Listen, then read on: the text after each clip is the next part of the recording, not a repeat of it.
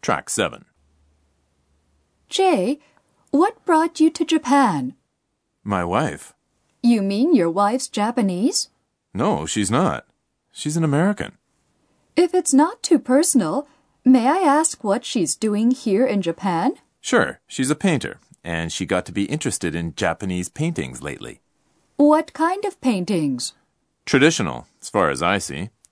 She's been into paintings in the Edo period. Are you familiar with the name Hiroshige?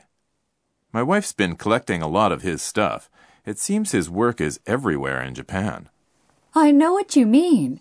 Yes, Hiroshige is definitely one of the representative Japanese painters. His paintings are used for many commercial products, too. No wonder I see them often.